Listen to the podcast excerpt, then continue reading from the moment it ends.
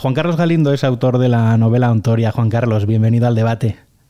Hola, buenas tardes, encantado. Me decías que estás de vacaciones, pero que en vacaciones siempre hay tiempo para hablar del libro, así que te voy a preguntar lo primero de todo, ¿qué es Ontoria? Bueno, Ontoria es una novela negra protagonizada por un periodista que está uh, obsesionado con una misión que se ha autoimpuesto, que es la de resolver un crimen que ocurre en una localidad cercana a Segovia, que da título al libro, en Ontoria, es el asesinato de tres miembros de una familia, un caso que a él le llega sin resolver y, y el que intenta dar solución con todas sus fuerzas y con ese sentimiento que tiene él de honestidad y de lealtad y de búsqueda de la verdad ese crimen y, otros que, que, pasean por el, por el libro, por la novela, eh, recuerdan a, crímenes reales. Sí, sí, sí. Que, eh, la verdad es que el crimen principal, el de la, trama, el asesinato de esta, de esta familia, a los más eh, conocedores del, mundo criminal en España les recordará al triple crimen de Burgos. Tiene una parte de, de ese crimen, también tiene de la, del asesinato de la familia Millazagua, un caso que me, que me apasiona y que también gusta mucho al protagonista de la novela, este periodista, Jean Ezequiel. Eh, tiene también, por ejemplo, del asesinato sin resolver del jefe de la policía de Saint-Bouchy, una localidad de Francia, que también muere asesinado a puñaladas en su casa. También tiene algo del asesinato del Zodiaco, que aparece en distintas pistas y, huellas dentro de, dentro de la trama. Es decir, hago un puzzle con muchos casos que he ido absorbiendo a lo largo de, estos años y lo convierto en un artefacto de, pura ficción. ¿Y ¿por qué decides mezclar realidad, realidad con, ficción? ¿Cuánto hay de True Crime en Ontoria? En el True Crime en Ontoria hay mucho, hay en dos sentidos. Por un lado, están todos los casos de los que él habla en el podcast eh, que está incluido dentro del libro, en Píldoras Criminales, son todos casos reales. Y era una manera de darle al lector una información que si no, de otra manera, no, habría, eh, no se habría integrado de manera tan orgánica en, la trama. Pero también los casos que, en los que él trabaja, cubre el, juicio del cuádruple asesinato de Pioz, el, caso del rey del cachopo, incluso un pequeño atraco en una, en una sucursal de Bankia en el sur de Madrid, todos esos casos también son reales. Y luego todo lo que ocurre dentro de la trama central de la novela es ficción, si bien está empapado de, como decíamos, de todos estos casos reales transformados en una novela. Es que estamos ante una novela que es casi sonora, porque tiene mucho de radio, mucho de podcast. El lector no escucha nada, evidentemente, pero, pero casi casi lo escucha. Sí, eso estaba ahí. Eh, me interesaba mucho una doble vertiente de lo sonoro. Por un lado, quería que se reflejara la oralidad del habla segoviana. Es una habla como cada, cada sitio de España tiene sus rasgos específicos y me parecía una buena manera de meterlo sin hacer costumbrismos, de abrir, abrir eh, los micrófonos, como se hacía tanto antes, al, pueblo, digamos, y que se oyera cómo se habla, cómo se siente, cómo se expresa la gente en Segovia. Eso estaba por un lado y por otro el podcast del que hablábamos antes, ese Píldoras Criminales que le sirve a, este, a este protagonista, un, periodista bastante, digamos, flipado con el mundo del crimen, pues contar sus obsesiones y, por otro lado, meter ahí partes de la, de la resolución del caso que por lo que sea no pueden ir en el periódico para el que él trabaja. Entonces el lector tiene que estar atento también a estas píldoras criminales porque una parte de la trama avanza a través del podcast. Yo no te conozco personalmente más allá de, de Elemental, del blog del país, pero te voy a decir que el protagonista me recuerda mucho a ti. No sé por qué. Pues tiene, más, tiene cosas mías puestas a propósito y luego como esto que ocurre, que te dicen siempre y hasta que no te pasa, no lo crees, de, los lectores te van a devolver una novela distinta a la que tú has escrito o la que tú crees que has escrito, pues eh, ha habido gente que me ha ido descubriendo cosas del protagonista que también son mías, otros gestos del carácter y otras historias que a lo mejor las puse ahí de una manera bastante más subconsciente. Sí se puede decir que hay cosas que no, con las que no tengo nada que ver, pero bueno, eso para los que no me, para los que me conozcan es una especie de juego y para los que no, pues se pueden hacer la idea de que eh, básicamente y sobre todo en cosas fundamentales, por ejemplo, en su visión del mundo a través del periodismo o en, o en, ese, o en esa honestidad a toda costa que a veces tiene consecuencias negativas, pues eh, ahí nos parecemos. Eh, el, piso de al lado de la catedral también te gusta, ¿no? sí, sí, creo que he cometido el error de, identificarlo claramente y de ponerlo en la novela y de hablar de él en, alguna entrevista y no he querido mirar el precio, pero sospecho que, que si sigue en venta como estuvo en su día, Em, estará, estará más caro. Es una idealización de ese, ático que hay ahí. En realidad es feísimo y pequeñísimo. Y...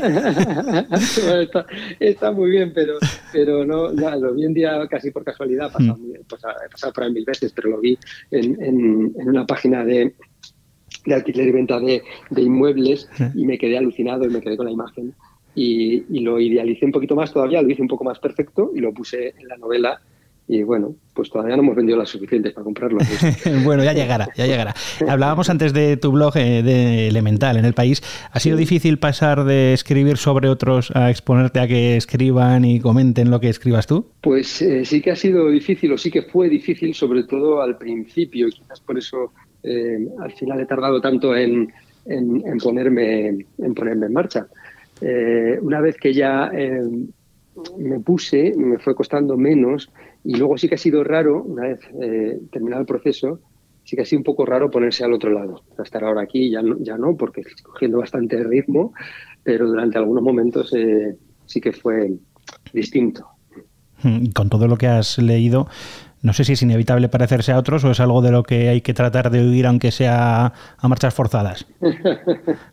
es inevitable. Es inevitable, sí. Es inevitable. Cualquier autor que diga que bueno, que, es, puramente original es, un, necio. Estamos todos bebiendo de todo lo que, de, toda la tradición occidental de, grandes narraciones desde, desde Homero. Eh, mm, yo tengo las mías, tengo mis influencias eh, y algunas, pues siempre, mm, como te decía antes, pues los lectores igual te descubren otras cosas a las que te parece u otras. Eh, yo ahí tengo claras unas guías que luego no es que quiera decir que escriba eh, como ellos, pero sí un compromiso con cierta forma de literatura al estilo de ese autor que cito tanto, que la novela, que es David, David Fish. Mm. Luego tengo mi, mi amor absoluto por Michael Connelly, que me parece el, Dickens del siglo XXI, así, hmm. sincera, y directamente. Lo, que hace con Los Ángeles, el relato de la ciudad, me parece maravilloso. Y luego eh, construyen muy bien personajes, muy, muy bien personajes, pues autoras como Laura Lipman o, o Ivy Posoda, que me gustan muchísimo también. Bueno, hay, un montón, si nos podemos hablar de, de, influencias o de, gente que me gusta. Lo que no quiere decir luego que estén en la novela. Sí, pero, sí. Pero, pero ahí, ahí están, sí. Te, me has adelantado un poco, pero voy a volver ah, después. ¿En, qué se parece, ¿En qué se parece estudiar un crimen a escribir un libro? Pues Porque yo, si, no, recuerdo mal, hay en algún momento en el que se dice como que, que, que estudiar un crimen afecta a lo profesional y a lo personal.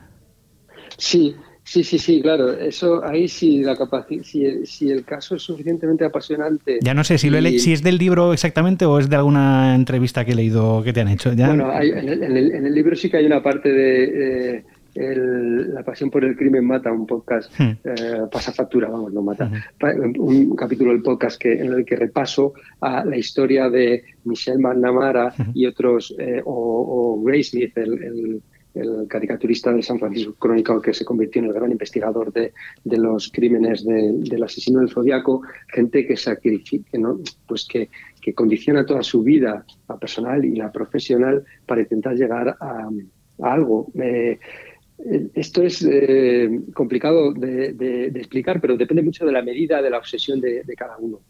Casos, gran, casos gigantes y libros enormes y empresas eh, inmensas hay en todos los sitios. Ahí está el difícil equilibrio que establezca cada uno con eh, su trabajo y su obsesión.